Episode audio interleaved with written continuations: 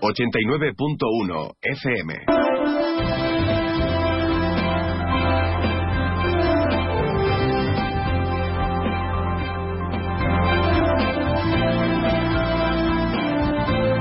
Más de uno Campo de Gibraltar en Onda 0, 89.1 de su dial.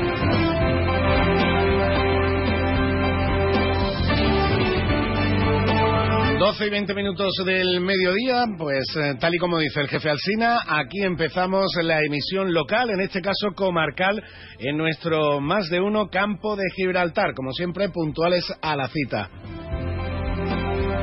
En este viernes eh, 1 de marzo, con el que comenzamos ya mes en nuestra comarca y comenzamos evidentemente un mes que en el que ya empieza a oler un poquito a incienso, sí, porque los prolegómenos de la Semana Santa se van sucediendo en diferentes municipios del campo de Gibraltar. Hoy, por ejemplo, tenemos una cita muy importante aquí en Algeciras con el Medinaceli, con el Señor de Algeciras, una de las imágenes más representativas de la Semana Santa algecireña. Actividades eh, que se han sucedido a lo largo de la semana con el trigo y que culminan hoy también en una jornada muy especial que nos va a explicar Raúl Ocaña, el hermano mayor del Medinaceli algecireño. Y seguiremos hablando de Semana Santa, nos iremos también a San Roque, donde también, por supuesto, están celebrando eh, las diferentes actividades en torno al Medinaceli de San Roque, además de otras citas del mundo cofrade muy interesantes, tanto para propios como para extraños, tanto para amantes y devotos, por supuesto, y seguidores de, todo el mundo cofrade, pero también para quien quiera acercarse y conocer diferentes detalles, curiosidades y, y- y novedades también que va a tener la Semana Santa sanroqueña. De todo ello hablaremos a lo largo de la primera hora en nuestro más de uno campo de Gibraltar. Además, también nos iremos hasta la línea donde se imparte mm, diferentes sesiones terapéuticas grupales dentro del programa de intervención para agresores de violencia de género con estas medidas alternativas. El programa Priama que nos va a explicar la delegada municipal de Servicios Sociales de la línea Zuleika Molina. Y por supuesto, toda la actualidad del campo de Gibraltar, toda la actualidad de nuestra tierra, las noticias, las novedades que nos va a traer el compañero Alberto Espinosa. Terminaremos con nuestra agenda fin de semana. Hoy no tendremos Rincón Flamenco. Tenemos al, al pañero, tenemos a nuestro compañero José Lérida bastante, bastante fastidiado con un fuerte resfriado. Desde aquí le mandamos un abrazo enorme, ¿vale? Para que se restablezca cuanto antes. Pero sí tendremos, por supuesto, nuestra agenda fin de semana. Todo ello y un poquito más a lo largo de los próximos minutos de radio que les ofrecemos aquí en Onda Cero Algeciras, en la 89.1 de FM. Minutos de radio que, como siempre, comenzamos con la información meteorológica. Y ahora la previsión meteorológica con el patrocinio de CEPSA. Información del tiempo que nos trae desde la Agencia Estatal de Meteorología la compañera Marta Alarcón. Buenas tardes, Marta. Muy buenas tardes. En la provincia de Cádiz tendremos cielo poco nuboso despejado, salvo intervalos de nubes altas por la tarde, con temperaturas máximas en descenso, quedándose en cifras de 18 grados en Algeciras, 17 en Arcos de la Frontera y Jerez de la Frontera o 16 en Cádiz y Rota. El viento será flojo a moderado de componente norte, amainando al interior por la tarde y de cara a mañana. Seguiremos con cielo nuboso cubierto, acompañado de precipitaciones débiles.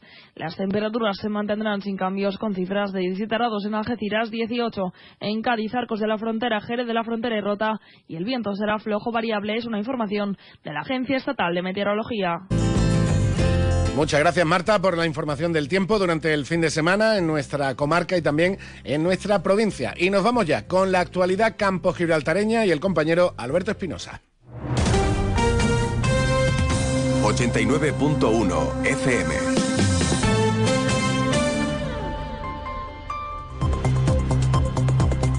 Y ya lo tenemos por aquí. Alberto, buenas tardes.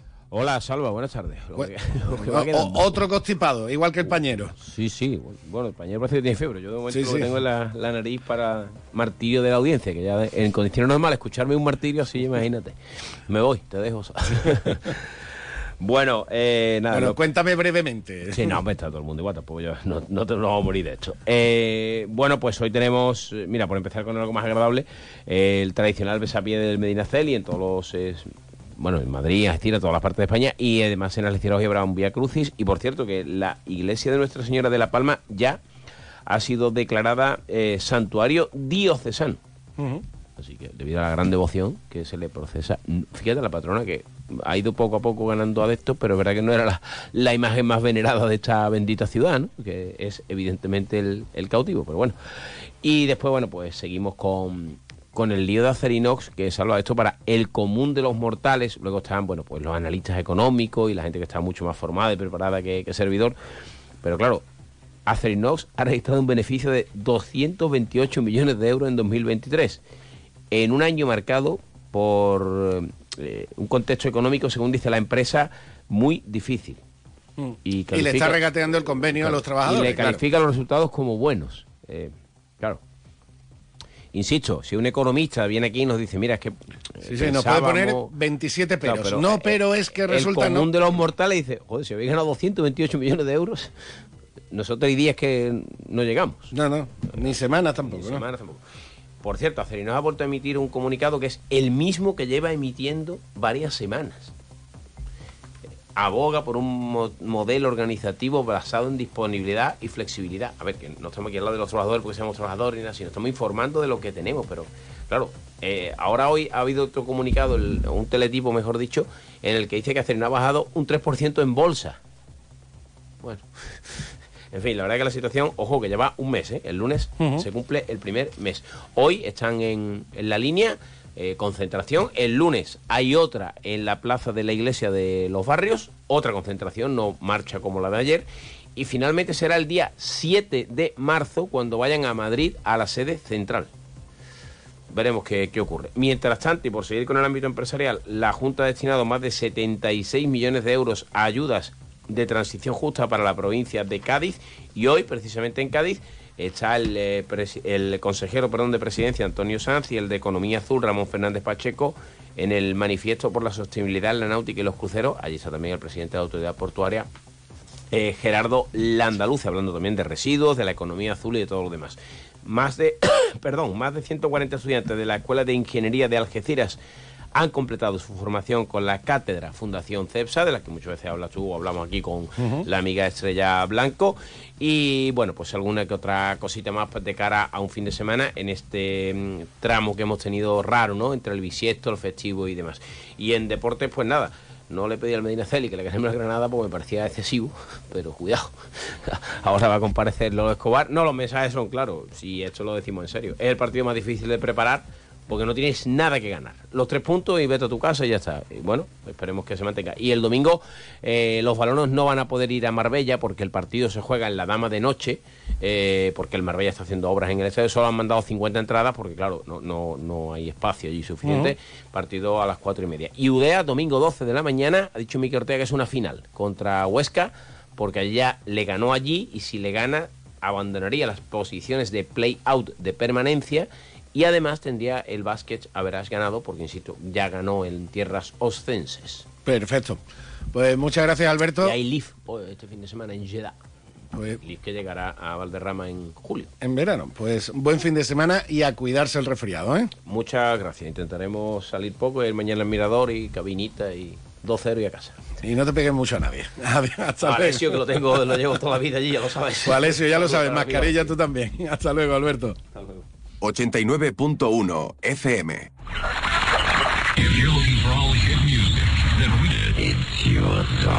¿Problemas para sintonizar en tu coche Onda Cero en el campo de Gibraltar? Lo tienes fácil. Solo tienes que hacerlo manualmente buscando en tu dial el 89.1 de la frecuencia modulada.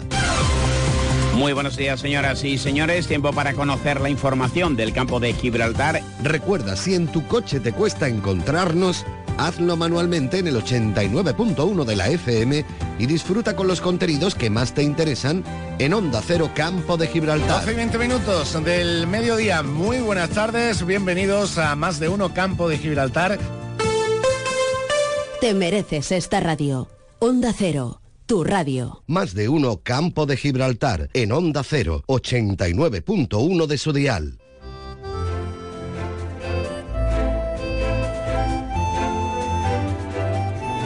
Bueno, entramos en materia y nos vamos eh, ahora hasta la línea, donde hace muy poco concluyó una de las fases de sesiones terapéuticas grupales de la cuarta edición del programa de intervención para agresores de violencia de género en medidas alternativas, el PRIAMA con un balance de nueve participantes. Una iniciativa que está realizando la Delegación Municipal de Servicios Sociales, eh, concretamente Gabriel García Pastor, un psicólogo de esta delegación. Y tenemos al otro lado del teléfono a la delegada municipal de Servicios Sociales y de Sanidad de la línea, Zuleika Molina. Buenas tardes.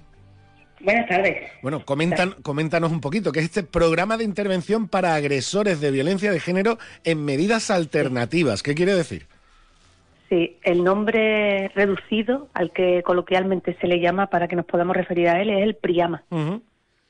Y bueno, pues dentro de, la, de las conductas de, violencia de género, una de las medidas eh, que los jueces pues tienen en cuenta cuando es la primera vez que, tienen una condena por, por esta actividad es la, no la privación de libertad, sino eh, la intervención en un curso.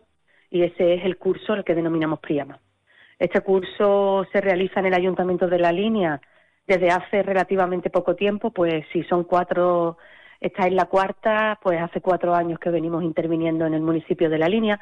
Se hace con un acuerdo con instituciones penitenciarias porque anteriormente a que nosotros lo hiciéramos en nuestro municipio se hacía en Algeciras, en la delegación de, en la, en la cárcel de Algeciras, en Botafuego.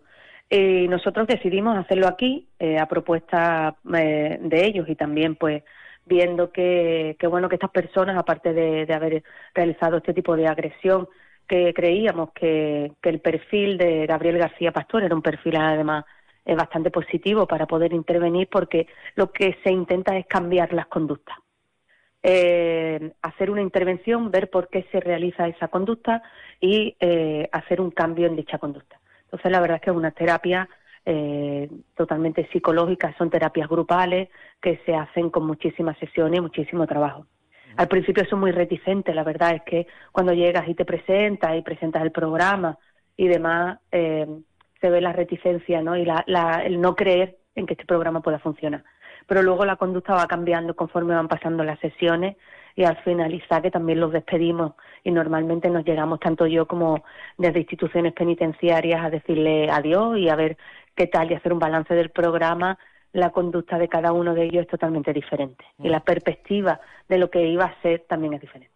Eh, claro, estamos hablando de condenados por eh, violencia de género, pero como en todo en la vida, evidentemente entiendo que hay grados y, como cualquier condena, incluidas las que tienen eh, las que tienen un resultado de, prisión, la misión principal se supone que es la rehabilitación del sujeto en la, en la, en, de nuevo a la, a la, sociedad una vez que ella haya reconducido eh, su conducta y haya pagado pues por la por la por la pena que, haya sido condenado. En este caso, claro, eh, entiendo que habrá casos en los que el control de las emociones, el manejo de, de, de, esos arrebatos de ira, etcétera, sean verdaderamente efectivos para que esa persona no vuelva a ser reincidente, ¿no? Es totalmente lo que se trabaja. Es el es la gestión de las emociones y el cómo somos capaces ¿no? de, de, transformar nuestra ira a lo mejor en otra cosa o de ver que en el proceso no solo uno tiene la culpa, sino que ambos dos en un proceso de agresión eh, pues, mm, ¿sabes? Nuestra conducta es totalmente determinante en lo que pueda pasar al final, ¿no? He de decir, lo repito siempre, que esta, o este priama solo se realiza cuando la persona es condenada la primera vez. Si una persona es reincidente, tiene una pena de cárcel y no vuelve a hacer el priama. El priama es solamente la primera puerta que se abre al cambio de la conducta violenta hacia los agresores de violencia de género. No existe una segunda oportunidad, no se realiza este curso por segunda vez. La segunda vez es una privación de libertad. Y luego también está sujeto a toda, tienen que acudir, la no, o sea, no acudir a este curso significa la, el cambio de la pena. Con lo cual esto es un sistema que es efectivo, que creemos en él, pero que tiene también, eh, eh, que es estricto, no, no es laxo. Eh, la persona tiene que venir, tiene que venir todos los miércoles, tiene cuatro horas de curso y no puede faltar nunca. eh, ni siquiera por, vamos, por motivo justificado. Eso tampoco es una cosa que nosotros llevemos a cabo, solo hacemos el traslado de la falta a instituciones penitenciarias, pero que no es laxo. Y evidentemente esa persona tiene que mostrar su, su convencimiento y su, y su interés en cambiar de conducta y no volver a cometer ningún acto semejante, ¿no? Sí, sí, sí. Tienes que ver que realmente se lo toman en serio. Ya te digo que eso se nota, ¿no? Que pues, y quizás dejen de venir, quizás haya ha habido personas que no han venido y entonces, bueno, pues se le, se le traslada a instituciones penitenciarias para que la pena cambie y que esta, eh, el procedimiento de la realización del PRIAMA pues no sea no se considere efectiva y entonces se considere otra medida alternativa al PRIAMA. Mm, está, eh, evidentemente está, está, muy bien matizado, Zuleika, porque como yo comentaba al inicio, en todo hay, hay grados y si estamos hablando de una persona que ha sido reincidente por violencia de género, que es una conducta que es ya prácticamente irremisible, que lo ha hecho varias veces, etcétera, pues este hombre no puede participar en este tipo de programa porque es absolutamente inútil. Sí, es sola la única y exclusivamente que se puede participar. Es la primera vez que uno es condenado por violencia de género. En este ayuntamiento nos tomamos muy en serio la violencia de género y no, mm, no somos ni siquiera permisivos ni un poco permisivos con este tipo de conducta. Eh, de hecho, participamos en este programa porque creemos que podemos formar parte de la erradicación y del cambio de la conducta, haciéndoles ver que la conducta agresiva no lleva a ningún sitio, en ningún en ninguna parte de la vida, no, en ninguna función. Eh, en la vida cotidiana la agresión no es eh, una manera de resolver un problema en ninguno de los ámbitos. Y eso es lo que se le hace ver. El cambio de las emociones, de la ira, el cambio de la conducta, qué significa la agresividad, eh, la pena, la alegría, ¿no? La gestión de todas las emociones y de cómo llevar algo a cabo. Así que es muy interesante, la verdad. y, es una parte de, la que no se suele hablar, pero como tú has dicho, también forma parte de esa lucha con, para la erradicación de la, de, la violencia de, género. Pues muchas gracias. Por... Creemos que la, educación es principalmente lo que puede cambiar ¿no? la conducta. Claro. Pues Zuleika, muchas gracias por explicárnoslo, pero antes de despedirte y, cambiándote y cambiándote un poquito de, delegación, eh, ayer lanzasteis desde el Ayuntamiento de la Línea en la por parte de la Delegación Municipal de, Salud y Sanidad que se gestionaron 850 avisos a través de GECOR durante 2023. ¿Qué es este sistema de, de? Pues GECOR es un sistema informático eh, que funciona a través de una aplicación y lo que hace es poner en contacto al usuario, al ciudadano con la administración. Eh, cada una de las personas puede descargarse GECOR y hacer una denuncia ah, de cualquier área. En este caso, las mías, pues normalmente son por temas de desinsectación o de ratización. Y bueno, cuando una persona pues necesita, porque haya una gran incidencia de cucarachas o de ratas en algún lugar del municipio, sobre todo cercano a su vivienda, pues entonces nosotros eh, con la empresa adjudicataria del contrato eh, accedemos a esa demanda. De otra manera no sería posible que nosotros accediéramos porque desconoceríamos todas las demandas de los ciudadanos. Así que es una manera de ponernos en contacto con ella, con ellos y de acercar el servicio. Con lo cual, la, delegación que es la responsable de, que se imparta el servicio, la empresa que es la que efectivamente lo imparte, la empresa adjudicataria, y el destinatario, que son los ciudadanos, están los tres conectados mediante este mismo sistema, ¿no? Sí, están conectados. De hecho, existe un feedback cuando la empresa accede a la petición del ciudadano, como el ciudadano deja un número de teléfono, la empresa tiene la obligación de llamar al ciudadano, decir que ya se ha realizado y el ciudadano firma el parte de acción para que nosotros pues sepamos que realmente la empresa lo está haciendo. mira, un interesante uso de las nuevas tecnologías para los servicios públicos de, un, ayuntamiento. No está nada, nada mal aplicado. Zuleika Molina, muchas gracias por estar con nosotros y que tengas un buen fin de semana. ¿eh? Igualmente. 89.1 FM. 89.1 FM.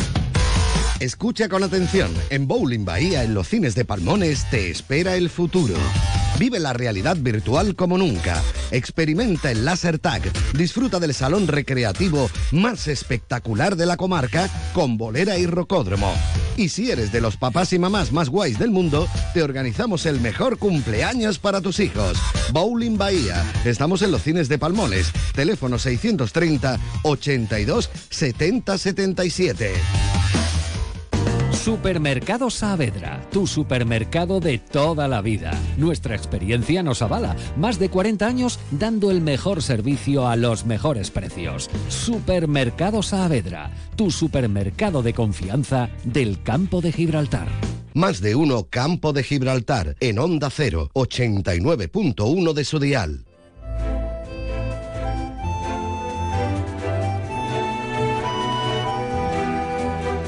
Y como les comentaba eh, al principio del programa, evidentemente, ya en plena cuaresma que, estamos, pues están celebrando diferentes eh, actos cofrades por todo el campo de Gibraltar y además en, prácticamente eh, todas las hermandades, las más destacadas de, cada localidad, por supuesto, están ya, valga la expresión, calentando motores para su gran semana, la semana de pasión, la Semana Santa en nuestra comarca que está ya a la vuelta de de la esquina. Y sin duda, una de las hermandades señeras, eh, por ejemplo, de Algeciras, es la hermandad del Medinaceli y la Esperanza, que durante esta semana ha tenido su solemne trigo en honor a nuestro Padre Jesús cautivo Medinaceli. Hablamos con el hermano mayor de esta hermandad, Raúl Ocaña. Buenas tardes. Hola, buenas tardes. Eh, como digo, ya bueno, estamos eh, con la Semana Santa a la vuelta de la esquina.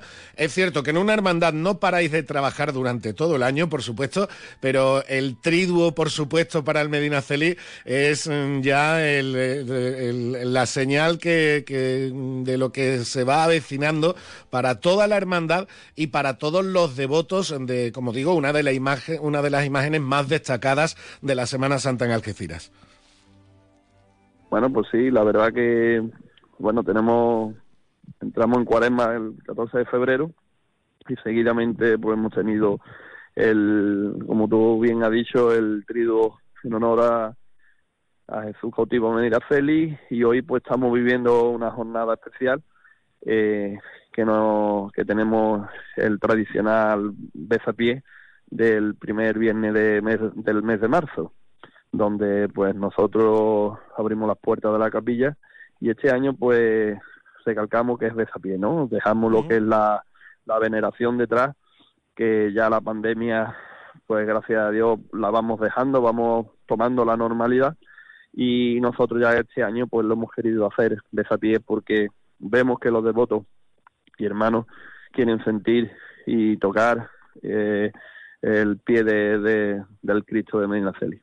Sí, porque como has dicho, eh, la, pandemia trajo tantos cambios en tantos ámbitos de la vida, hasta precisamente el tener que romper, eh, que romper esas tradiciones como el, el besapié o el besamano de, de, las imágenes. Hasta eso lo tuvisteis que cambiar también en todo, en todo el mundo cofrade y ya afortunadamente se dan las circunstancias para recuperar las tradiciones tal y como eran, ¿no, Raúl?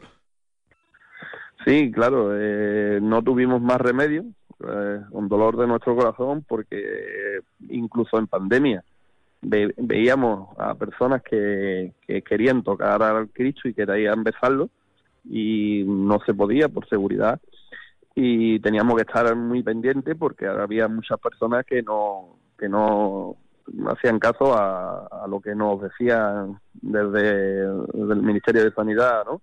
Y y bueno, pues nosotros ya hemos visto bien, ¿no? Que un poco que ya vamos tomando la normalidad en todos los ámbitos de nuestra vida y, y bueno, pues la devoción al Cristo no va a ser menos, ¿no? Eh, hay que hay que ir tomando las tradiciones como siempre las teníamos y bueno, evidentemente con su seguridad e, e higiene, pero pero ya ir tomando la, el besapié de, de toda la vida. Eh, Raúl, como yo decía antes, evidentemente las hermandades no paráis de trabajar durante todo el año, pero sin duda se acerca, mm, en primavera llega el momento de grandeza para todas vosotras, en las que los, los devotos, los, hermanos que están algo, eh, algo más alejados del día a día, se vuelven a acercar a, la hermandad. De nuevo, tanto las casas hermandad, las casas hermandad de toda la comarca vuelven a llenarse de, actividad, ¿no? Sí, como bien tú dices, y me gustaría recalcarlo a mí también, eh, una hermandad no hay días que no se trabaje. O sea, que no piensen las personas que solo en Semana Santa cuando nos movemos, ¿no? Detrás de, de una de una hermandad hay muchísimo trabajo a diario y muchos actos que preparamos y es verdad que nosotros intentamos movilizar al máximo a los máximos hermanos y devotos cuando preparamos cualquier acto o cualquier culto, ya sea interno o externo. Y, pero bueno, sí que es verdad que como nosotros decimos, cuando ya esto huele a incienso, ya pues los hermanos, los, devotos, pues ya se ponen, eh, que ya saben que llega la Semana Mayor, ¿no? Llega la Pasión de Cristo y entonces ya es cuando se hay más movimiento alrededor de la hermandad, pero no deja de, de dejar de trabajar durante todo el año. Bueno, habéis tenido ya la exaltación juvenil, habéis tenido el tributo, esta jornada de, hoy. Eh, ¿Qué os queda para antes de, antes de que llegue la Semana Santa? Bueno, pues tenemos que pasar este día que es tan bonito para, para nosotros, eh, que lo vivimos con mucha fe, mucha devoción. Eh, esta noche a las nueve, esta noche a las nueve vamos a retomar otra otra de las tradiciones que, al cumplir el Cristo 80 años, que hace 80 años que vino desde los talleres de Sevilla, eh, hace 80 años que vino al barrio El Cristo, pues lo vamos a sacar en Vía Crucis esta noche a las 9 de la noche, por las calles del, del barrio.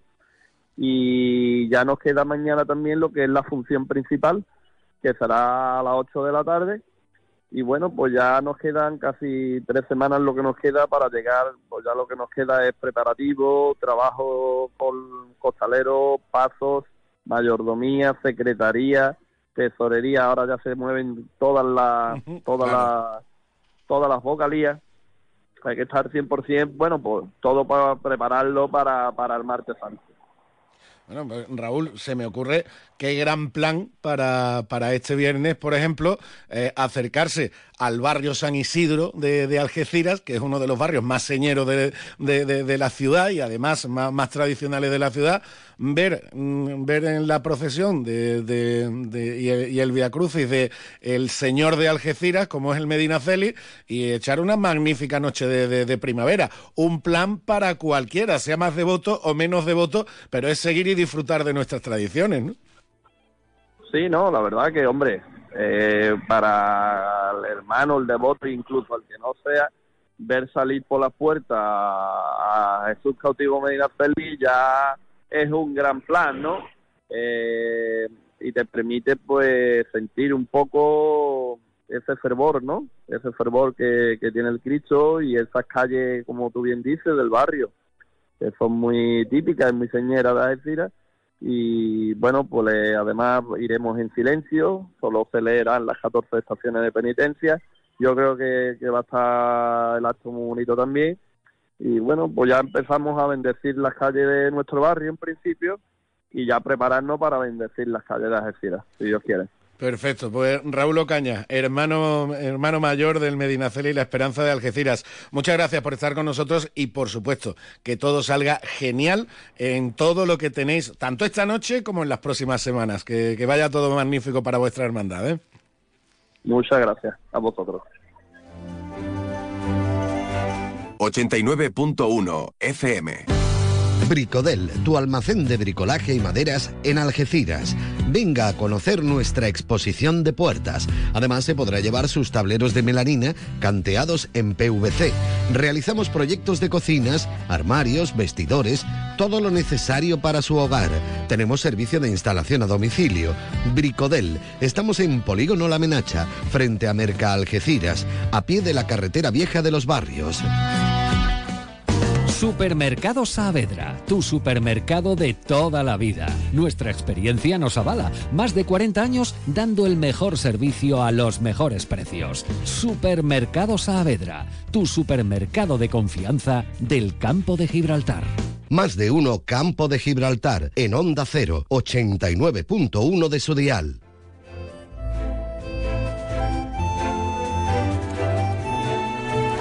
Y vamos a seguir con el recorrido cofrade que vamos a hacer hoy en nuestro más de uno campo de Gibraltar y de Algeciras nos vamos a otro Medinaceli, en este caso al de San Roque, donde en el día de hoy se celebra también la última jornada del triduo eh, en honor a nuestro Padre Jesús cautivo y rescatado Medinaceli de San Roque. Y hablamos con el presidente del Consejo Local de Hermandades y Cofradías de este municipio, José Luis Perales. Buenas tardes. Hola, buenas tardes, Salva. Bueno, como comentábamos con el compañero, con el hermano mayor del Medinaceli de, de Algeciras, en San Roque también estáis desarrollando en estos días, ya con la cuaresma iniciada, diferentes actos y diferentes actividades para, bueno, pues para ir, eh, para ir disfrutando de los prolegómenos de la Semana Santa. Pues así es. Hoy, como en todos los lugares donde se rinde culto al cautivo o al cristiano de Medinaceli, pues también tiene lugar el tercer y último día del triduo a nuestro Padre Jesús cautivo rescatado Medina Celi, en la capilla de la Santísima Trinidad. La imagen está expuesta desde el mediodía en un devoto besapié y después pues tendrá lugar el último día del triduo. Y este fin de semana, además, el pregón juvenil, que lo tenemos el domingo a la una. El domingo a la una, en el Pósito Municipal, en el edificio Fernando Palma eh, correrá a cargo de Ana, Isabel Umbría, eh, em, hermana de la Hermandad del Nazareno, una muchacha con, eh, que forma es la presidenta del grupo joven y con, a pesar de su corta edad, pues con un gran bagaje cofrade.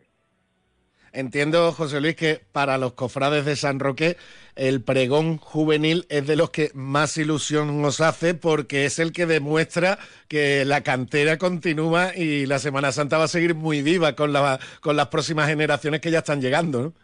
Así es, porque además han dado auténticos pregones, pregones geniales, ¿vale?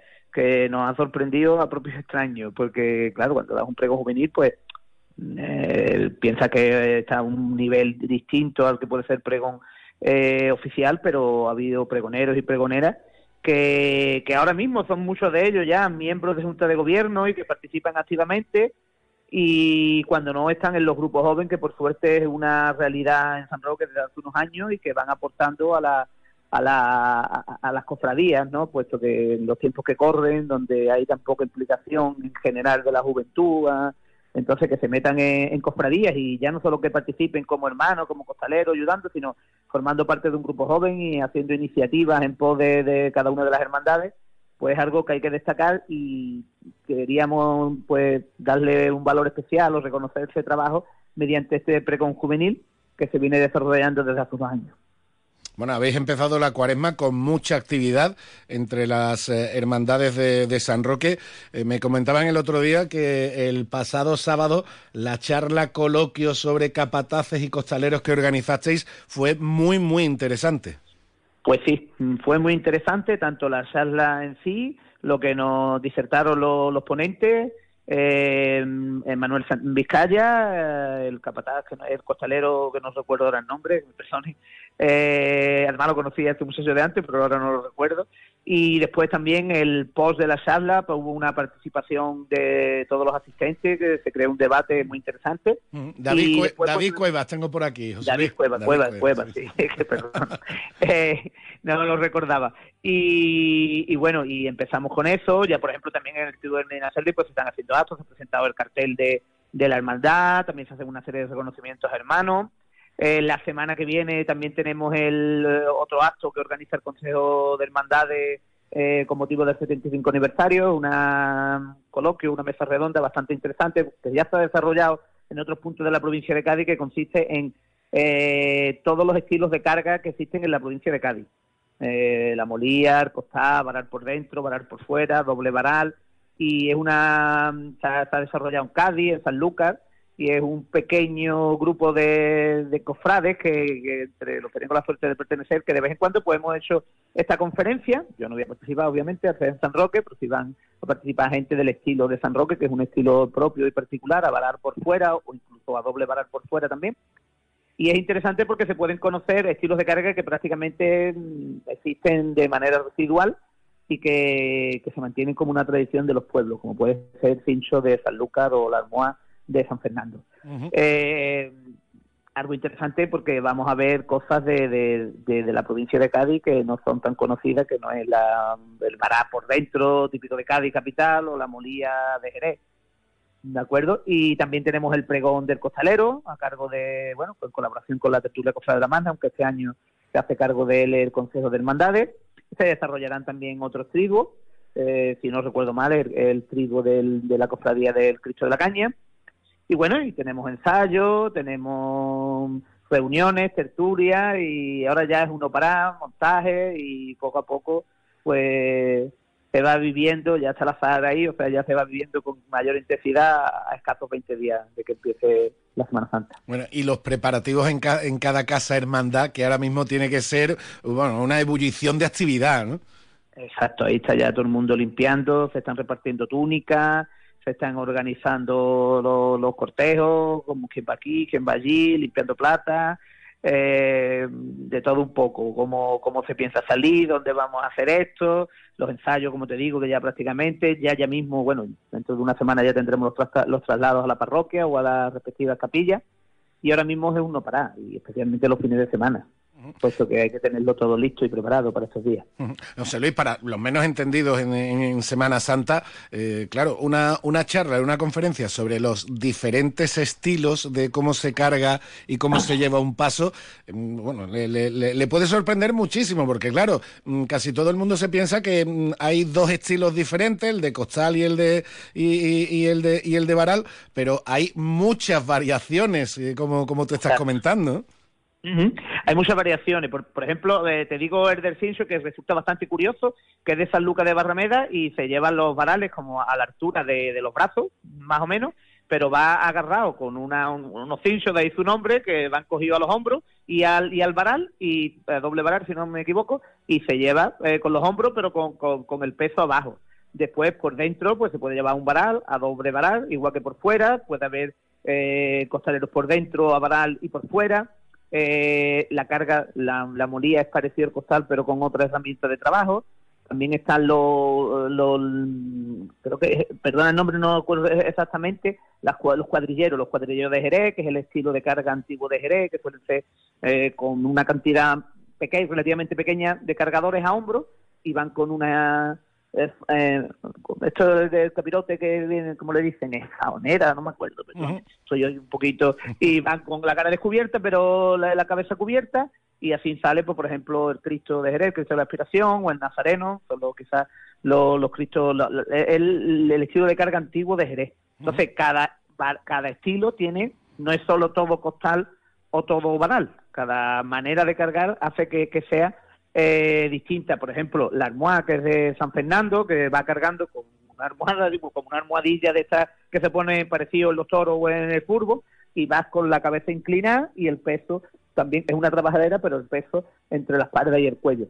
Cada lugar pues tiene su manera por las circunstancias históricas y, y es verdad que todo se está reduciendo en gran medida al costar y es una pena porque estamos haciendo una globalización, entre comillas, de la Semana Santa y se nos están perdiendo detalles, tradiciones o cosas sui generis de cada municipio que por desgracia pues todo el mundo va a lo bonito y a lo espectacular. ¿Vale? Y, que lo otro no, lo valoremos que puede ser tan bonito, tan espectacular. Claro, y, hablando de tradiciones, pues evidentemente hay que, hay que respetarlas y, mantenerlas. José Luis, muchísimas gracias por estar con nosotros y, pues que, y que vaya todo bien ¿eh? en lo que queda antes de la Semana Santa. Nada, esperemos que sí, cuando queráis contar con, con nosotros y os podemos ir avanzando lo que, lo que quedan pues dicho un poquito fin por encima lo que queda en esta semana, pero aún tenemos más actos pendientes de aquí al domingo de Ramos. Pues lo iremos, lo iremos hablando en esta semana. Un abrazo. Muchísimas gracias, un abrazo, hasta luego. Más de uno Campo de Gibraltar en Onda 0, 89.1 de su dial.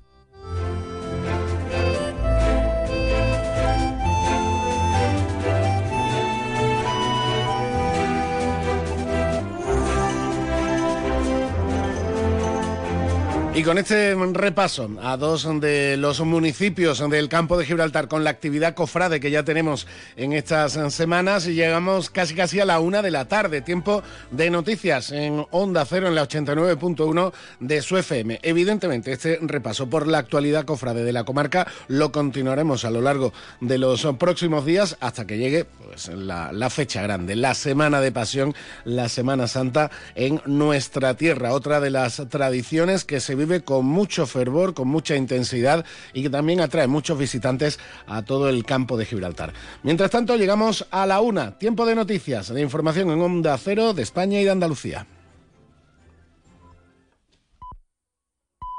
Es la una de la tarde, mediodía en Canarias.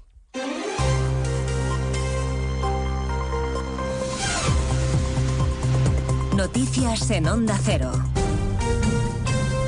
Buenas tardes, les avanzamos a esta hora algunos de los asuntos que les vamos a contar con detalle a partir de las 2 en Noticias Mediodía, empezando por las novedades de la investigación del caso Coldo y las revelaciones del sumario que desde luego van engordando la trama y que colocan bajo sospecha a la que hoy es la tercera autoridad del Estado, a Francina Armengol. Presuntamente implicada, Armengol, expresidenta de las Islas, ha preferido ausentarse de los actos institucionales del Día de Baleares.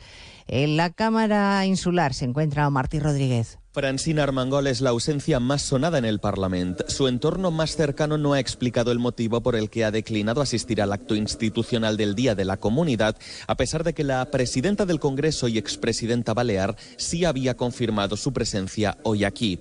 La expectación era máxima por su encuentro con Marga Proens, la actual presidenta del Gobierno, que exige explicaciones a Armengol por su vinculación en el caso Coldo. Precisamente hoy hemos conocido un informe de la pasada legislatura que daba por válidas las mascarillas que se compraron a la empresa de Coldo García, a pesar de saber que el lote adquirido era inservible. El Partido Popular exige explicaciones y denuncia, lo ha hecho en más de uno la actual presidenta de las Islas, Marga Proens, que su antecesora tardó tres años en reclamar el dinero de las mascarillas que se contrataron supuestamente de manera fraudulenta con la empresa de la trama de Coldo y que por, eh, que por supuesto eran defectuosas como han explicitado los informes técnicos.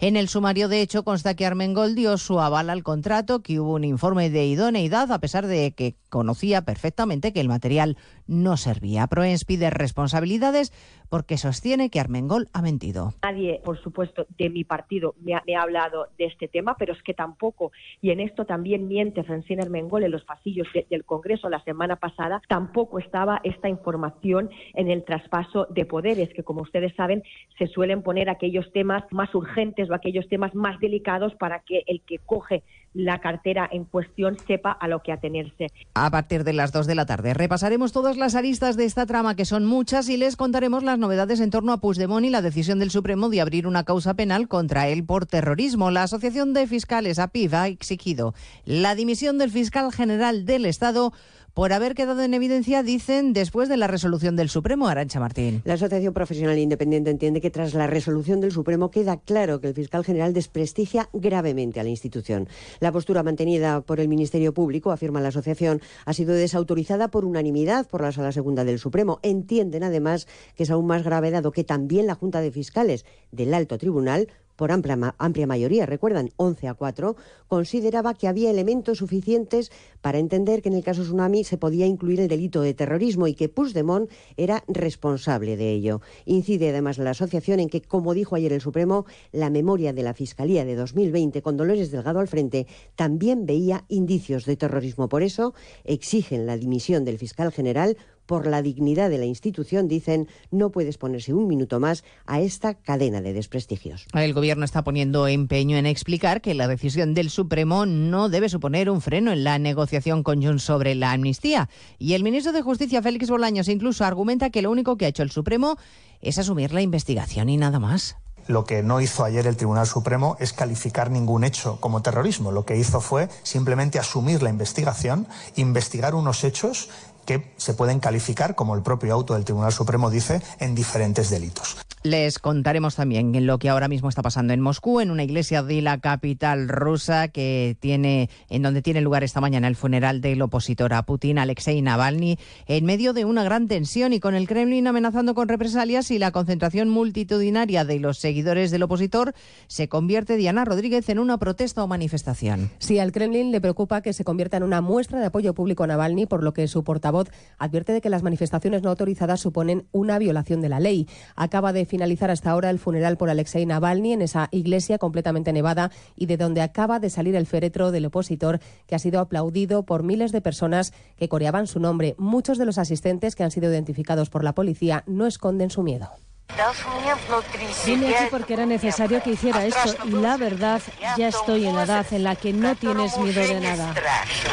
El cuerpo de Navalny será enterrado en el cementerio Borisov, en cuyas farolas han amanecido colgadas cámaras de videovigilancia y otros dispositivos que pueden servir como inhibidores. Y como cada viernes tendremos tiempo para el cine, hoy en particular con el arranque de una de las citas del año más destacadas, la del Festival de Málaga. De todo ello hablaremos en 55 minutos cuando les contemos toda la actualidad de esta mañana de viernes primero de marzo. Elena Gijón, a las 2, Noticias Mediodía. Los protagonistas de la noticia empiezan el día con Carlos Alsina. José Luis Ábalos. Señor Ábalos, buenos días. ¿Qué tal? Muy buenos días, Carlos. Más de uno. El programa que cada día marca la agenda informativa. Coldo es un golfo, aunque no comparta el desenlace. Asume esa responsabilidad política. Tiene usted manta de la que tirar. ¿Cuándo se tuerce la relación entre el presidente Sánchez y usted? ¿Se siente usted maltratado por el secretario general de su partido? Yo no tengo ninguna manta. Lo único que me pide el cuerpo es defenderme. Lo que fue definitivo fue lanzarme un órdago en público. Cada mañana, las mejores entrevistas en Más de uno con Carlos Alsina. Y siempre que quieras, en la web y en la app Onda Cero, tu radio.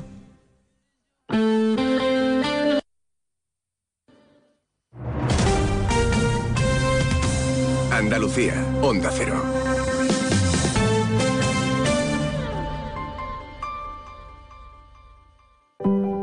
Los andaluces somos líderes en poner el alma en todo. En sacar una sonrisa. En dar siempre la bienvenida. Somos líderes en el arte de sentir. En echarle coraje al día a día.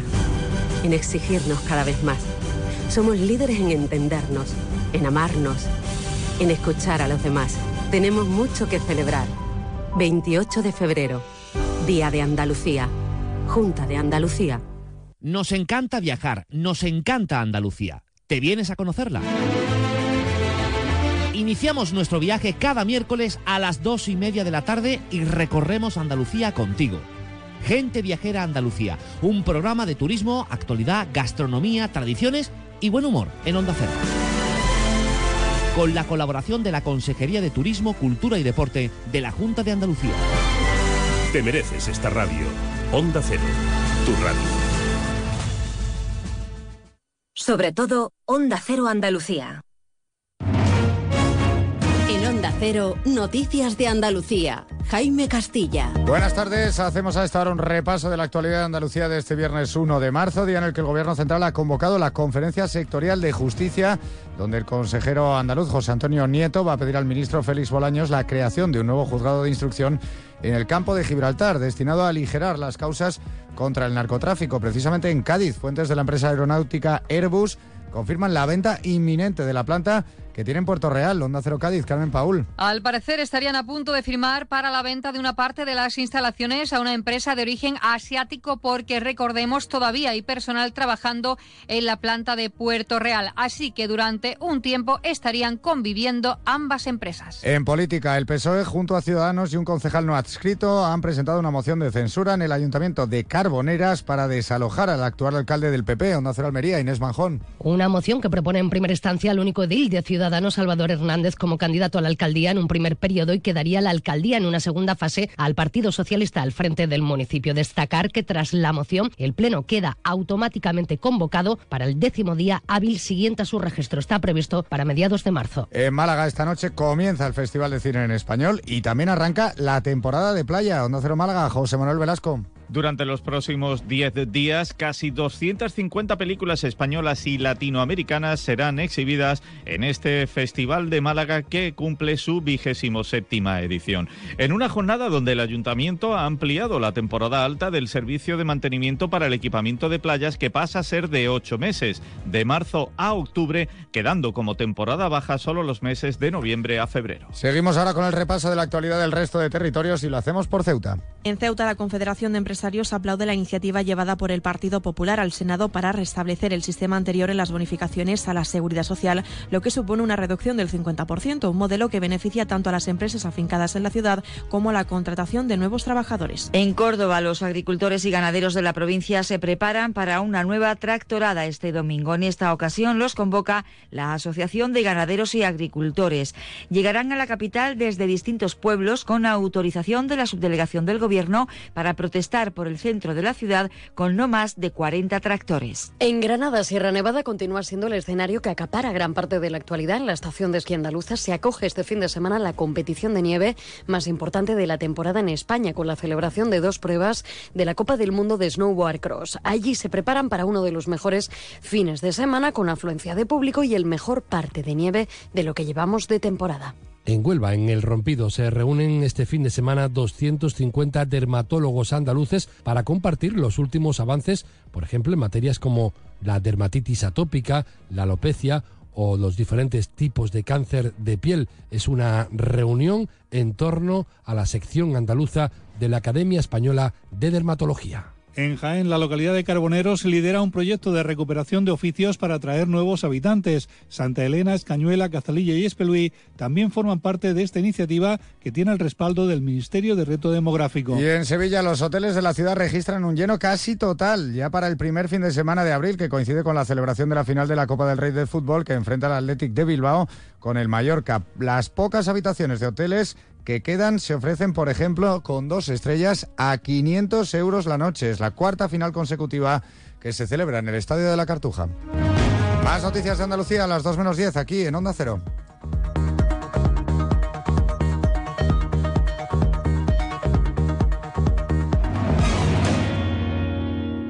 Onda Cero. Noticias de Andalucía.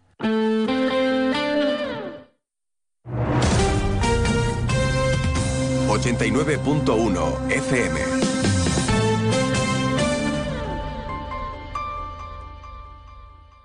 Más de uno Campo de Gibraltar en Onda 0, 89.1 de su dial.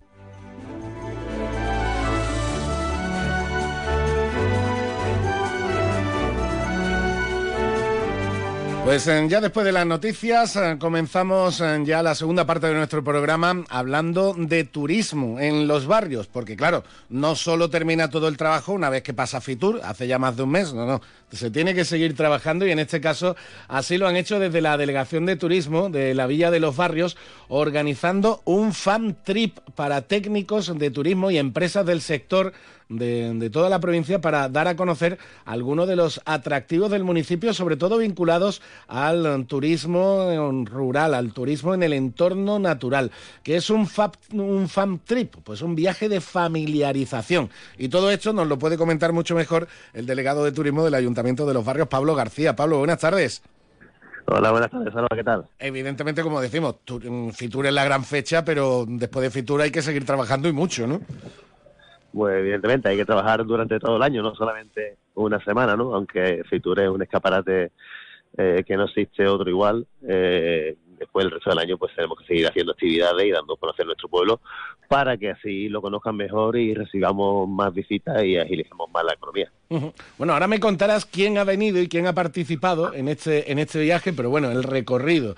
Si lo llevasteis por San Carlos del Tiradero, Risco Blanco, y también además disfrutaron de, un almuerzo con, cocina tradicional en el, en el Montera, seguro que descubrieron un entorno natural que muchos no conocían.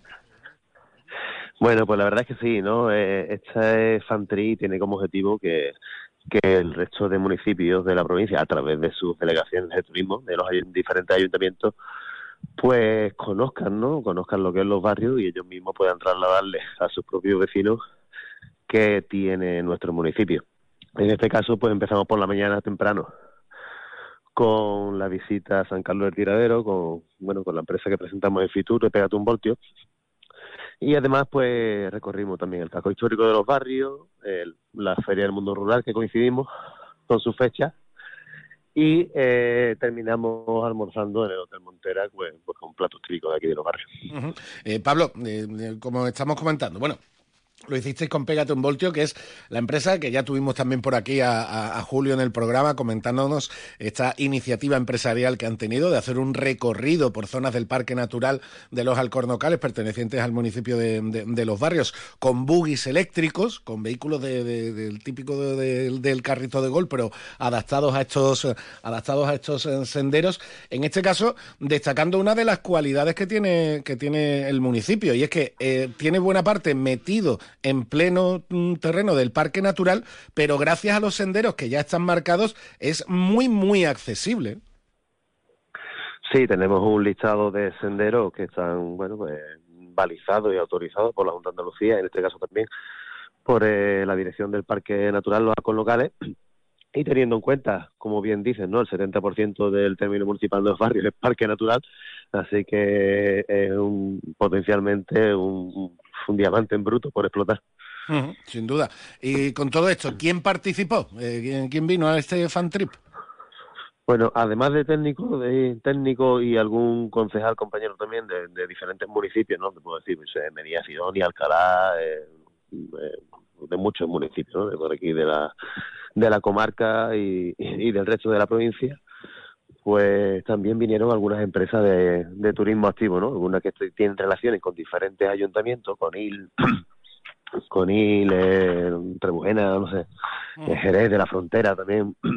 Pues vinieron esas, esas empresas turísticas también que tienen relaciones con, con diferentes delegaciones de turismo y al final pues compartimos trabajo. Y, bueno, y se puede y se puede ofrecer, claro, ese turista que viene a Conil a disfrutar de la playa, pues mire usted que a, a 60, 70 kilómetros se puede meter usted en un pleno bosque mediterráneo, en un pleno parque natural y completar una experiencia redonda.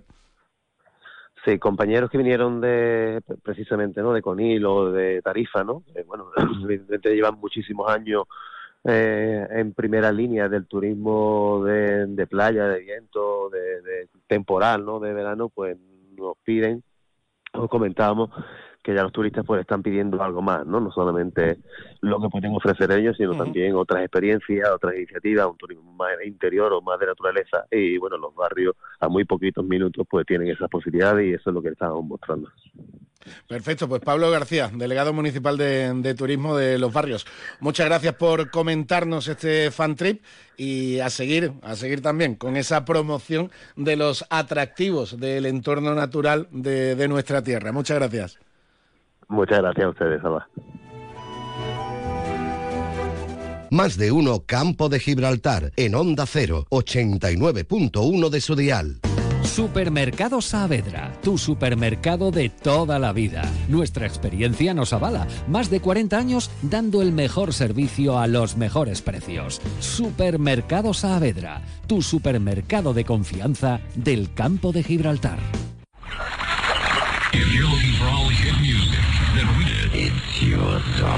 ¿Problemas para sintonizar en tu coche Onda Cero en el campo de Gibraltar? Lo tienes fácil.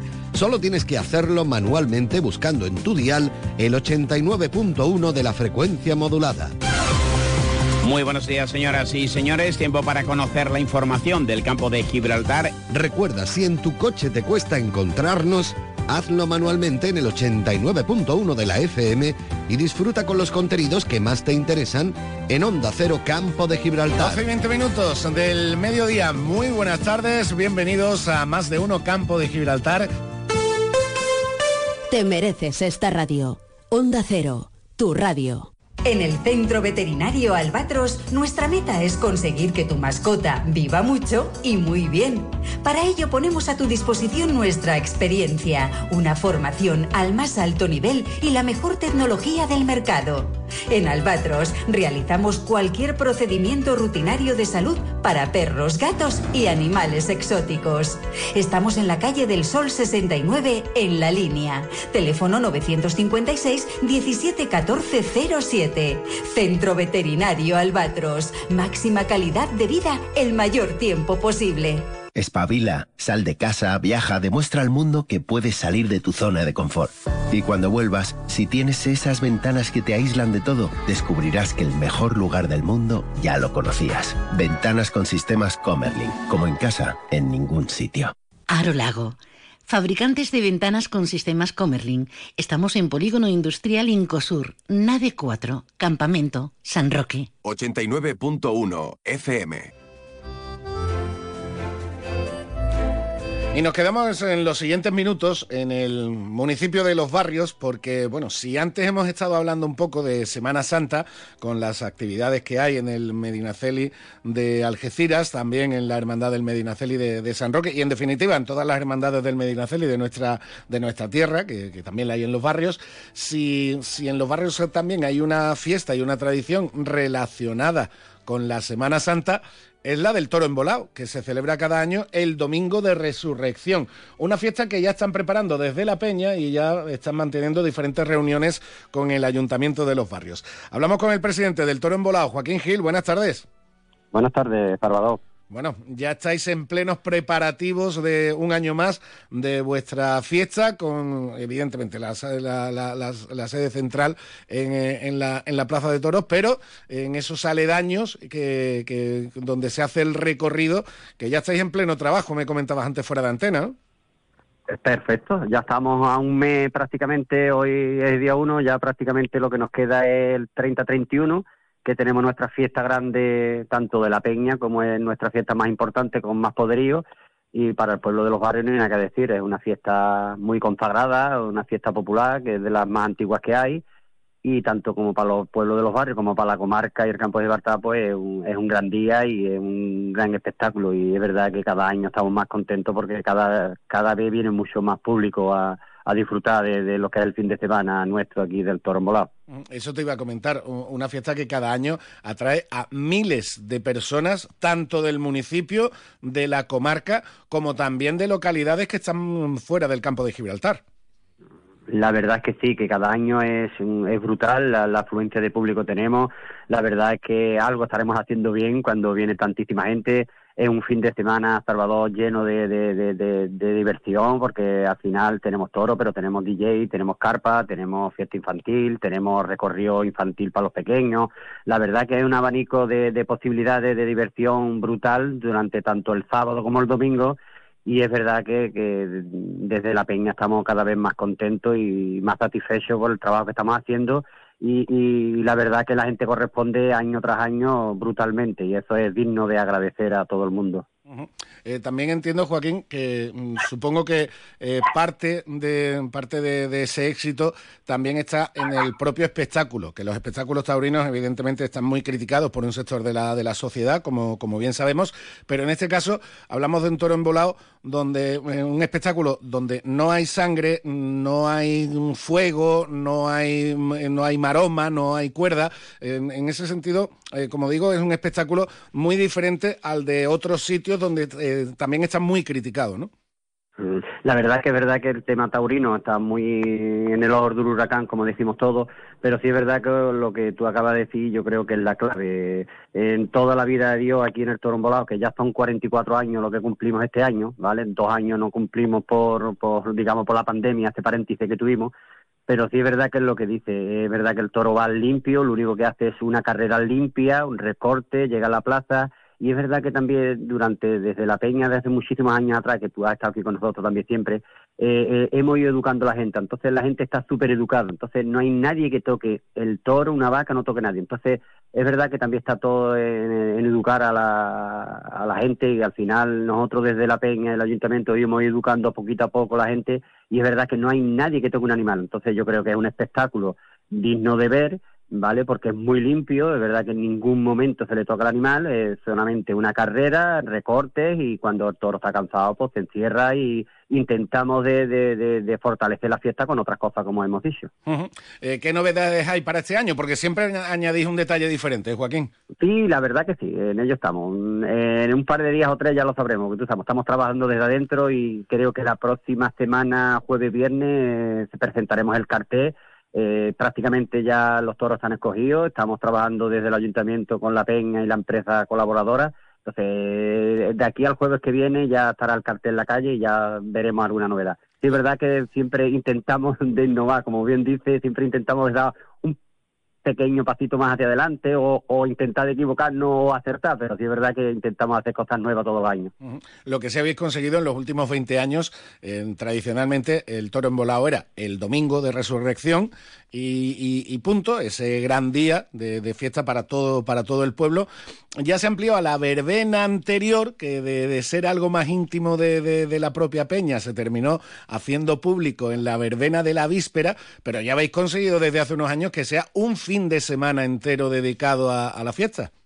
Sí, la verdad que sí, la verdad que la te digo, eh, estamos intentando de, que todo el público tenga cabida, digamos, en nuestra fiesta, ¿me entiendes? Que no sea solo solamente taurino. Entonces, eh, creo que por eso se mete todo el campo de libertad y todos los año, como bien dice, y es verdad que es que el fin de semana es brutal, no se cabe en la plaza, no se cabe en los aledaños, no se cabe en el pueblo, no se cabe en los bares, entonces intentamos de, que todo el mundo tenga cabida en la fiesta. Y estamos hablando ya de que es un fin de semana, no es un domingo, y intentamos el sábado por la mañana encierro infantil, encierro, ya por la tarde el toro de la víspera, que ya al final arrancamos con un toro a las 5 de la tarde el sábado, entonces sí es verdad que, que es un fin de semana amplio y, lleno de diversión, claro, y entonces por esto cada vez viene más gente.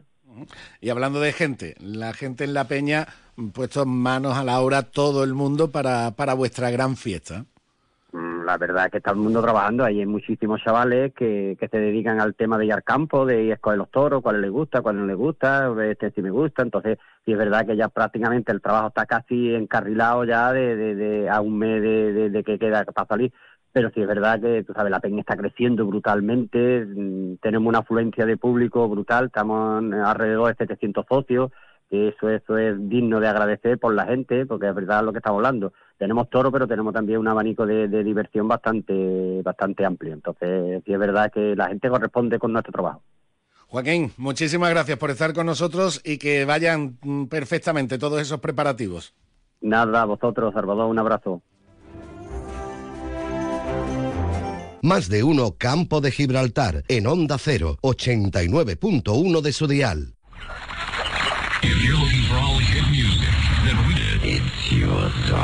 ¿Problemas para sintonizar en tu coche Onda Cero en el campo de Gibraltar? Lo tienes fácil. Solo tienes que hacerlo manualmente buscando en tu dial el 89.1 de la frecuencia modulada. Muy buenos días, señoras y señores. Tiempo para conocer la información del campo de Gibraltar. Recuerda, si en tu coche te cuesta encontrarnos, hazlo manualmente en el 89.1 de la FM y disfruta con los contenidos que más te interesan en Onda Cero Campo de Gibraltar. 12 y 20 minutos del mediodía. Muy buenas tardes, bienvenidos a Más de Uno Campo de Gibraltar. Te mereces esta radio. Onda Cero tu radio. Luis, comemos en un asiático que a mí me encanta. Uy, que va, que me miran sospechosamente. Y un hindú, que yo llevo tiempo antojado. Es que a mí eso me sienta muy malamente. Mira, pues vamos a ir a uno de aquí de toda la vida que nos pone nuestra copita de canasta. A ver, empezar por ahí, con canasta donde tú quieras. En eso siempre estamos de acuerdo. Canasta. No, ni nada. Disfruta con un consumo responsable. Supermercado Saavedra, tu supermercado de toda la vida. Nuestra experiencia nos avala. Más de 40 años dando el mejor servicio a los mejores precios. Supermercado Saavedra, tu supermercado de confianza del campo de Gibraltar.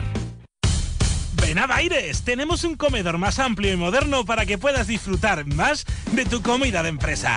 También para seguir degustando cada día nuestros desayunos, exquisitas tapas, raciones y magníficos postres.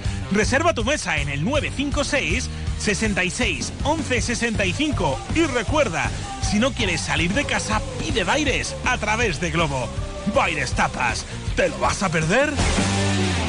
Centro Comercial Bahía Plaza patrocina Agenda Fin de Semana.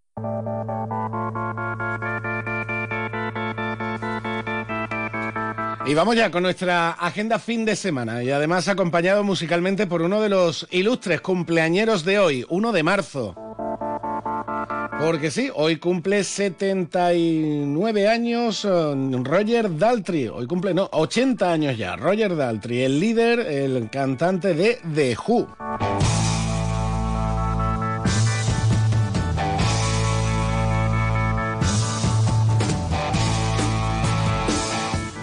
Y con este Won't Get Full Again de The Who vamos a echarle un vistacito a la agenda fin de semana. Con mucha música también, pero también arte y fotografía. En este caso ya está abierta en Algeciras la exposición colectiva de fotografía Mujeres Diferentes, abierta hoy desde la una de la tarde en el Centro Documental José Luis Cano de Algeciras. Y vamos con diferentes eh, eventos musicales. Mañana en el Club Deportivo Náutico Saladillo tenemos concierto de David Hormigo y su banda. También tenemos mañana en Casa Leonora, en la calle Juan Morrison, concierto de Olga Iglesias Trío. De entrada gratuita, por cierto.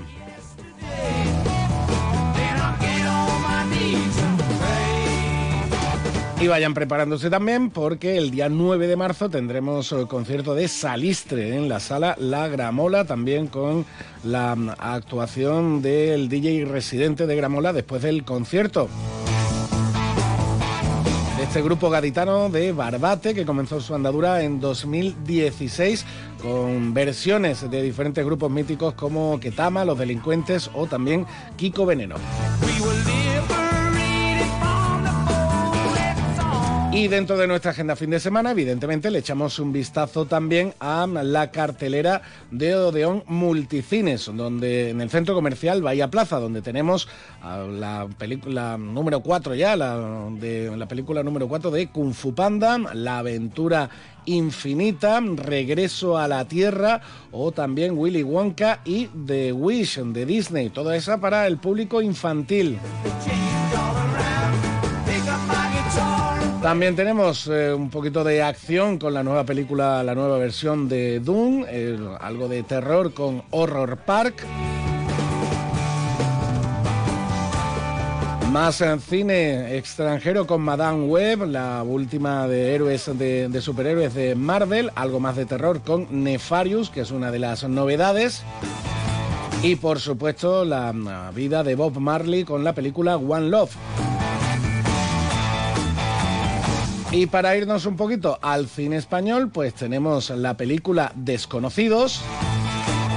Y una de las novedades en la cartelera en los últimos días es esta película de A3 Media Cine, muy muy recomendable, esta comedia políticamente incorrectos. Señorita Vázquez. Mierda, mierda, mierda. Bienvenidos al primer gran debate de esta campaña electoral. Pinchados, pinchados, va. Soy español y me siento español. Nos han robado la entradilla. Esta esa comido más almejas que tú. ¿Eh? España es alegría. Menos policía y más filosofía. No te líes que esta no es. Y España es duende. Victoria, eres nuestra esperanza. Mi partido siempre apoyará a las personas con disfunción, eh, perdón, con algún tipo de retro. A ver, con incapacidad. Discapacidad intelectual inútil. Qué desastre de político. Los de mi partido que van a ir a una misa íntima. No sabía que hubiera tanto manco en este pueblo. ¿Pero dónde nos ha metido? ¡Arriba España, cojones!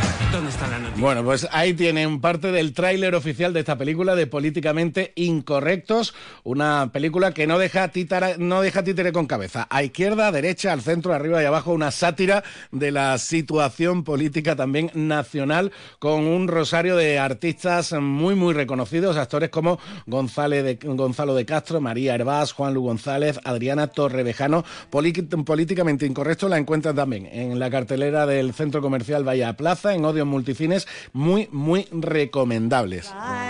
Y con esta recomendación les dejo ya con las noticias y el compañero Alberto Espinosa. Buen fin de semana. Nosotros volvemos el lunes, eh, como siempre, a partir de las 12 y 20 a nuestro más de uno campo de Gibraltar. Se quedan con The Who y este Behind Blue Eyes. Hasta el lunes. my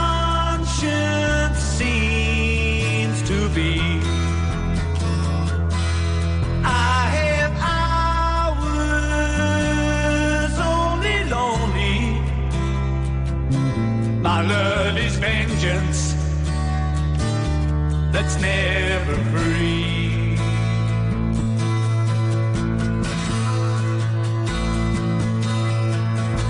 No one knows what it's like to feel these feelings like I do.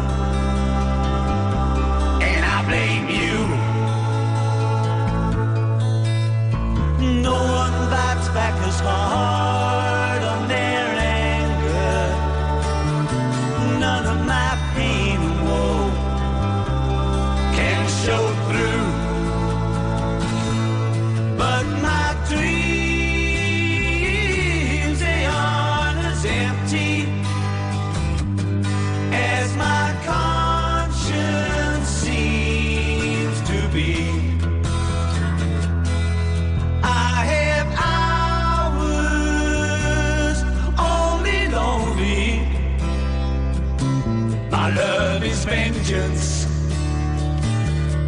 never free.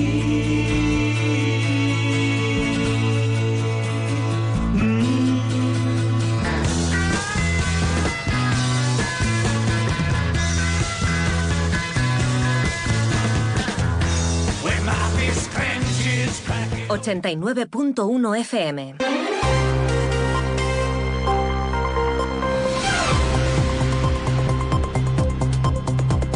Noticias del campo de Gibraltar en Onda Cero Algeciras con Alberto Espinosa. Muy buenas tardes, señoras y señores. Tiempo para conocer la información del campo de Gibraltar en este viernes eh, 1 de marzo de 2024. Siguen las reivindicaciones de la plantilla de Acerinox. Hoy en masa se han trasladado hasta la plaza de la iglesia en la línea de la Concepción. Allí han recibido el apoyo de familiares, de amigos, de trabajadores y de buena parte de vecinos de la línea, además de cargos políticos. Mientras tanto, Acerinox insiste en que mantiene su propuesta de un modelo de flexibilidad adecuado a los nuevos tiempos. Todo ello cuando ha presentado un balance de 228 millones de euros en positivo, pero ha caído un 3,8% en bolsa tras recortar un 60% su beneficio respecto al año 2023. La Junta de Andalucía destina más de 76 millones y medio de euros a ayudas de transición justa para las empresas de la provincia de Cádiz. El Ejecutivo Autonómico se adhiere al manifiesto por la sostenibilidad náutica y los cruceros, en el que también forma, toma parte el puerto de Algeciras. Más de 140 estudiantes de la Escuela de Ingeniería Algecireña completan su formación con la cátedra Fundación CEPSA. El Ayuntamiento de Algeciras abre un nuevo procedimiento para garantizar el futuro de la antigua Casa Millán. La delegada de Urbanismo, Jessica Rodríguez, lamenta que la oposición haya votado en la gerencia en contra del cumplimiento de la ley. Noticias que desarrollamos hasta las 2 menos 10 de la tarde, tramo que alcanzaremos con la previa del fin de semana deportivo. Mañana en Primera Federación, jornada número 26, el Algeciras recibe al colista el Recreativo Granada a las 4 de la tarde en el Mirador sin ningún tipo de confianza. Una y casi 37. Si estás pensando en vivir una experiencia emocionante, En Bowling Bahía llevamos en la diversión a un nivel completamente nuevo con nuestra innovadora zona de realidad virtual en el centro comercial Bahía Plaza. Con una decena de máquinas de última generación, te sumergirás en un mundo alucinante donde cada lanzamiento es una aventura. Pero eso no es todo. En nuestra zona de realidad virtual podrás explorar paisajes increíbles y competir en emocionantes desafíos viviendo experiencias que desafían los límites de la imaginación. Descubre nuevas emociones en el centro comercial Bahía Plaza, en Polígono de Palmones. Cine y ocio. Siéntelo. Camino del primer mes de huelga en la acería de los barrios, eh, siguen en las reivindicaciones de la plantilla de trabajadores. Hoy en la plaza de la iglesia de la línea de la Concepción, el lunes estarán en los barrios y también la próxima semana se van a desplazar a Madrid. Allí han recibido el apoyo de ciudadanos de la línea, también de la secretaria local del PSOE, Gemma Araujo, y del alcalde accidental, Juan Macías. Pertenecen a una de las empresas más importantes de Andalucía y evidentemente del campo de Gibraltar, que tienen colectivo de 1.800 trabajadores. eh, en la empresa directo y 400 de ellos son de la línea, 4.000 indirectos, lo que supone ello para la economía de, de la comarca. Eh, como decía, apoyarlo sus reivindicaciones eh, porque entendemos que, que son justas y lo principal es eh, in- incidir que la empresa se siente a negociar con el comité de huelga, ya que hasta ahora lo que nos comenta es que no ha habido ningún tipo de negociación ni se han sentado con ellos. Rubén Gómez, sindicato ATA y comité de huelga. Estamos todavía esperando que la empresa dé ese pasito de sentarse a negociar con el comité de huelga, que reconozca este comité de huelga y nada, y vamos a seguir. Los varios el lunes estaremos con otra concentración y el día 7 pues, estaremos en Madrid a las puertas de las oficinas principales que ya nos han dado el permiso. También se han reunido en las últimas horas con el alcalde de Algeciras y senador del Partido Popular, José Ignacio Landaluce, quien se ha ofrecido a mediar en este conflicto que afecta ya no solo a la planta barreña, que lleva prácticamente un mes sin actividad, sino a toda la comarca del campo de Gibraltar. Se muestra la fuerza de esa unión y lógicamente nosotros eh, lo que queremos es lo que tenemos que hacer, es tratar de mejorar la calidad de vida en lo que podamos añadir y estamos en esa actitud. La disposición, disposición a ser mediador, ser una administración, el ayuntamiento y lo que es el alcalde, lo que es el equipo de gobierno, pues como el resto de los ayuntamientos y el resto de los equipos de gobierno, ¿no? Y es que a todos afecta. Mientras eh, tanto, Acerinox, como les decíamos, ha registrado un beneficio de 228 millones de euros en 2023 y además ha emitido un comunicado en el que dice que de haberse aplicado en 2023 la prima que la acería propone para el cuarto convenio colectivo, las personas trabajadoras de la planta de Palmones habrían recibido un incremento acumulado anual de la prima de producción superior a 700 euros, es decir, una subida por encima del 10%. Las modificaciones en la prima que propone la empresa se centran en objetivos estratégicos como la mejora de los índices de accidentabilidad, la reducción del absentismo o el incremento de los volúmenes de producción, así como la reducción del nivel de reclamaciones en talleres finales. Una situación que sigue complicándose porque, como dicen desde el comité de huelga, no hay interlocución y la empresa no los reconoce. Más asuntos del ámbito empresarial, en este caso la delegada territorial de Industria de la Junta de Andalucía, Energía y Minas Inmaculada Olivero ha anunciado que ya se ha publicado en el BOSCA la convocatoria que regula los incentivos que impulsarán nuevas inversiones productivas sostenibles. En el caso de la provincia de Cádiz hay que destacar que se van a destinar más de 76 millones de euros. Una de estas medidas responde principalmente al cierre de la térmica de carbón de los barrios. Olivero. Es importante para el sector industrial, ya que a través de estos fondos muchas empresas, no solo las grandes empresas y las grandes industrias, sino las pymes, van a poder dar un paso más en la innovación, tecnificación, en la adaptación a la sostenibilidad con estos fondos. Yo pienso que estamos hablando de un importante eh, cuantioso. Eh, hemos tenido muchos contactos con las diferentes eh, empresas e industrias y, y colectivos con el fin de que hablemos de ese cambio productivo El consejero de Justicia de la Junta de Andalucía, José Antonio Nieto, va a proponer en eh, una comisión de justicia a nivel nacional en, con todas las comunidades autónomas que se aborde de manera específica en el ámbito judicial el problema del narcotráfico en el campo de Gibraltar. esa eh, zona del campo de Gibraltar sea una prioridad para el Gobierno de España, como va a ser una prioridad y como es una prioridad para la Junta de Andalucía, poniendo allí particularmente el foco de todas las reformas que se están haciendo en materia digital, en materia de eficiencia procesal y sobre todo en materia de eficiencia organizativa haciendo que el primer tribunal eh, de instancia que se ponga en marcha en España sea precisamente en el campo de Gibraltar. La delegada de urbanismo del Ayuntamiento de Algeciras, Jessica Rodríguez, ha presidido una nueva reunión de la gerencia municipal donde se ha aprobado el inicio del procedimiento para la declaración de incumplimiento del deber de la edificación conocida como la antigua Casa Millán, que como saben se ubica al lado de la iglesia de Nuestra Señora de La Palma. Rodríguez ha lamentado que la oposición, tanto el Partido Socialista como Vox, hayan votado en contra de cumplir la legalidad vigente. Se ha aprobado el inicio para proceder a declarar el incumplimiento de deberes de los propietarios de la Casa Millán por su inacción, tal y como han explicado los técnicos municipales en la propia gerencia, una inacción de los propietarios de las obligaciones de dar un nuevo uso al inmueble y de conservar la fachada protegida en nuestro plan general. Esta acción va a permitir registrar la finca en el registro municipal de solares y edificaciones ruinosas para que pase a subasta o bien se pueda hacer una ejecución subsidiaria por parte de la Administración local. El concejal delegado de Malgesa, Álvaro Márquez, ha informado de los trabajos en la segunda fase que se llevan a cabo para la renovación de la red de abastecimiento en la calle Trucha. Escuchamos a Márquez. Esta actuación, que cuenta con un presupuesto cercano a los 300.000 euros, financiado con cargo al canon de pensionistas de Malgesa, viene a sustituir un kilómetro y 300 metros de tuberías de fibrocemento por tuberías de un diámetro mayor de polietileno, lo cual mejorará significativamente la capacidad de carga de la red en la zona. Una vez concluido el primero de los tramos hasta la calle Avanzamos por la calle Trucha hasta la calle Fragata, siempre regidos por el principio de mínima afección a los vecinos, dándole salida al tráfico rodado por el margen izquierdo que no se está utilizando.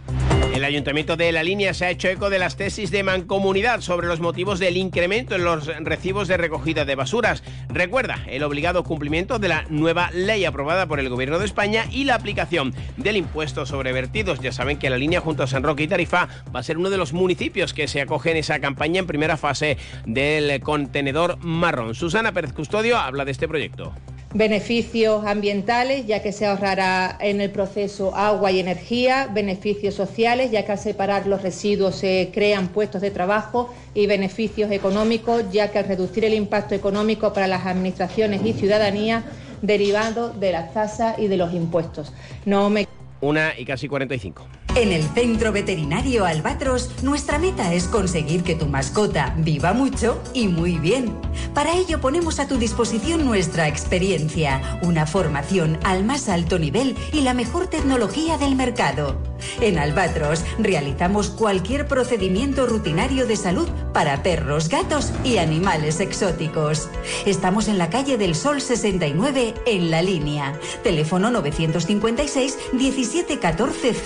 171407. Centro Veterinario Albatros. Máxima calidad de vida el mayor tiempo posible.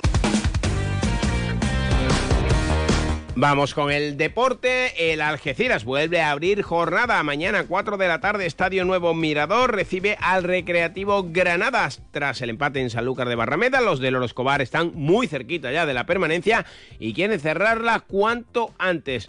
Llega el colista prácticamente desahuciado. Solo las matemáticas le mantienen en esta apasionante primera federación. 11 puntos, numerosas jornadas sin ganar, con viejos conocidos como Paul Tristán y Nico Van Rijn, que formaron parte de las dos primeras plantillas en Primera Federación y en el banquillo Germán Crespo, el que fuese entrenador del Jaén en aquella histórica promoción de ascenso que acabó en Socuellamos con el salto de categoría del equipo que entonces entrenaba Emilio Fajardo. Hay una sensación en el algecirismo de confianza absoluta, partido complicado por aquello de la relajación. Lolo Escobar, en su comparecencia semanal, donde ha ratificado que no estarán disponibles ni Milosevic ni Diego Esteban, algo que ya se sabía, dice que quiere todos alerta. La verdad es que es un partido para mí el más importante que, nos queda de aquí a final de temporada, así se lo he transmitido y espero que le den la importancia que tiene, que viendo la semana que hay, los duelos que hay, para nosotros es un partido trascendental. Un equipo que tiene que, con balón lo hace muy bien, muy muy muy bien. Eh, va a Ibiza y a Ibiza le hace un, muy buen partido con balón, con balón va a haber momentos donde no, lo va a quitar y, igual que se lo quita a muchos rivales del grupo. Eh, a partir de ahí hay que estar preparado para todo, saber que es un partido muy complicado. Jugadores eh, jóvenes, también está el ex balono más Llorens o Nils Mortimer. El futbolista de los Países Bajos, que curiosamente tiene una historia con el Algeciras. Es que el primer gol que encajó el conjunto rojiblanco en Primera Federación se lo marcó Mortimer en el Johan Cruyff con el Barça B. Y el objetivo es mostrarse, jugar ya sin presión y que no corran, porque calidad tienen, aunque no ganan. Son partidos que te exigen muchísimo, que, que ellos tienen una tranquilidad ya que juegan igual con resultado a favor que con resultado contra, en contra y, y eso le da tranquilidad y nosotros eh, tendremos que estar al, al 200% para ganar este partido. La clave fundamental es eh, que no corran. Creo que es un equipo que si tiene posibilidades de correr y, hacen, y el partido se hace un poco de ida y vuelta, ahí son muy peligrosos porque tienen mucha velocidad. Y si sujetamos eso, eh, yo creo que por ahí pasan nuestras opciones de ganar el partido, porque no puedan correr. Un Lolo Escobar que también ha hablado de ese proyecto que tuvo que inventarse prácticamente al inicio de temporada, que tan buen resultado ha dado y que provoca que el resto de rivales digan que el Algeciras suele hacer cosas diferentes a la mayor parte de los equipos. El ya famoso falso 9. Mayor justificación, digamos, de la temporada que aparezca un doble falso 9 es eh, fundamentalmente que el nivel que tienen los cuatro que juegan por dentro habitualmente, más luego Iker Navarro que está ahí, más Mario que está ahí, o sea, es que al final ahí tenemos la de Dios y, y al final como no caben todos, pues hubo que inventarse algo. Entonces ahí siempre va a haber problemas porque sinceramente considero que juegue el que juegue lo va a hacer bien. Un Lolo Escobar que durante toda su comparecencia ha insistido una vez más en la relajación de la afición de la que se sigue sacando el sombrero cada vez que tiene ocasión de eh, agradecerle su apoyo. Le pide que también esté mentalizado de que el partido no va a ser tan fácil. Además tiene alternativas y pone en valor el buen momento de los fichajes de invierno. Es, es un poco el signo de cada entrenador. Eh, al final, cada semana tienes que hablar de cabeza diferentes, pero siempre tienes. Entonces, bueno, es cierto que los dos están bastante bien, eh, tanto Javi como, Santos, pero, pero bueno, eh, al final intentaré poner lo que yo vea que, va a estar eh, pues más motivado, sobre todo motivado y preparado para este partido, que insisto, de aquí pido a la afición que nos ayude porque creo que nos tiene que llevar en volanda, pero creo que es un partido bastante importante para nosotros. Insisto, porque nos va a acercar mucho al objetivo si conseguimos los tres puntos. Serían 39 si el Algeciras, eh, como apuntan los pronósticos, lo que hay que rectificarlo en el campo, gana. En segunda federación, grupo cuarto, el grupo es más corto. Entramos en las 10 últimas jornadas. La Barona jugará en la Dama de Noche el domingo a las 4 y media ante el Marbella. Duelo directo por entrar en una de las plazas de playoff de ascenso. Los de Mere quieren cortar esa racha de empates. Y el domingo también, pero a las 12 de la mañana, Udea vuelve a la competición. Les Plata ante Huesca en el pabellón Doctor Juan Carlos Mateo. Un partido que Miki Ortega califica de final. El domingo es vital para nosotros, ¿no? por muchísimas razones. ¿no? Si conseguimos sacar esa victoria, eh, pues no solamente nos colocaríamos por encima de Huesca, sino que saldríamos de esos puestos de play-out.